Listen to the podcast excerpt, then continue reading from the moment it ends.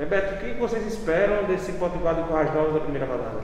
É uma equipe que conseguiu agora o acesso, uma equipe dura, onde vamos ter um jogo muito difícil, mas vamos com tudo para conseguir estrear com uma boa vitória.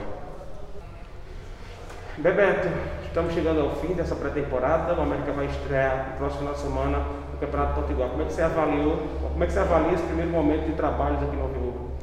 Fizemos uma boa pré-temporada, estamos bem fisicamente e acredito que vamos chegar com tudo no Campeonato Potiguar.